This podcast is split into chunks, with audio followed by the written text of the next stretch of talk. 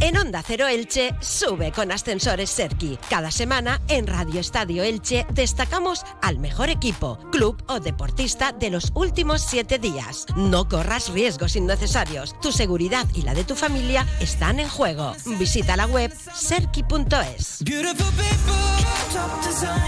Y abrimos esta sección de Sube con Ascensores Serki, destacando a una deportista ilicitana que es toda una campeona, sobre todo por la gran capacidad que tiene de resistencia para recorrer distancias, ni más ni menos que de 167 kilómetros corriendo a pie, en una carrera de montaña de ultrafondo que tuvo lugar hace muy poquitos días, la Ultramediterránea. 100 millas, 167 kilómetros, una prueba que le ha llevado a estar más de un día corriendo y bueno, vamos a conocer un poquito de esa experiencia con su protagonista, con Laura Idina Lara.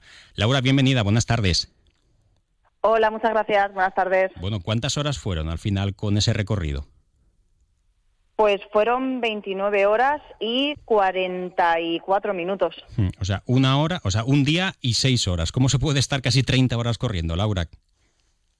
Pues con mucho entrenamiento, comiendo y sobre todo con mucha cabeza y determinación con un poquito de locura también, ¿no? Por el deporte.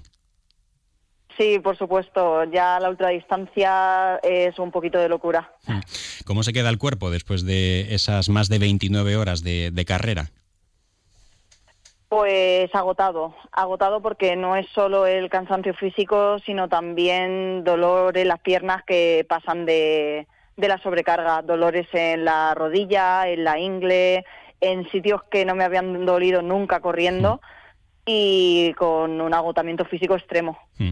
Laura, em, estamos hablando de más de un día. En un día se desayuna, se come, se cena, se descansa. Uno hace sus necesidades también. ¿Cómo se reparte 30 horas corriendo y estando por la montaña por ahí eh, perdida haciendo ese, ese trazado? ¿Cómo, ¿Cómo se hace todo eso en plena ruta? Pues prácticamente haciendo lo mismo, sin dormir, claro, pero muy rápido. Se tiene que comer muy rápido, haciendo en vez de tres comidas, cuatro o cinco, que son las que suele hacer una persona durante el día. Cuando vas en carrera tienes que hacer pequeñas comidas eh, cada 45 minutos, una hora, y así un poco ir dándole al cuerpo las calorías que necesita, porque de hecho yo cuando paré el reloj me decía que había consumido más de 11.000 calorías. y tema de necesidades, pues al final también, en los habituallamientos la verdad es que había baños, estaban todos muy bien organizados y los descansos, pues pequeños parones en los habituallamientos, pero nada de dormir, con café y, a seguir. Hmm. Laura, em, tú tienes 32 años, eres profesora de inglés en el Instituto Misteri d'Elx y a ti la pasión por el deporte, sobre todo a este nivel más de competición, te viene de los últimos años, ¿no? ¿Cómo fueron tus inicios en esto del deporte? Pues yo empecé a correr porque mi padre le dio una especie de infarto y quiso empezar a cuidarse y le dio por correr. Y para que no fuera solo, un día salí con él y vi que me gustaba.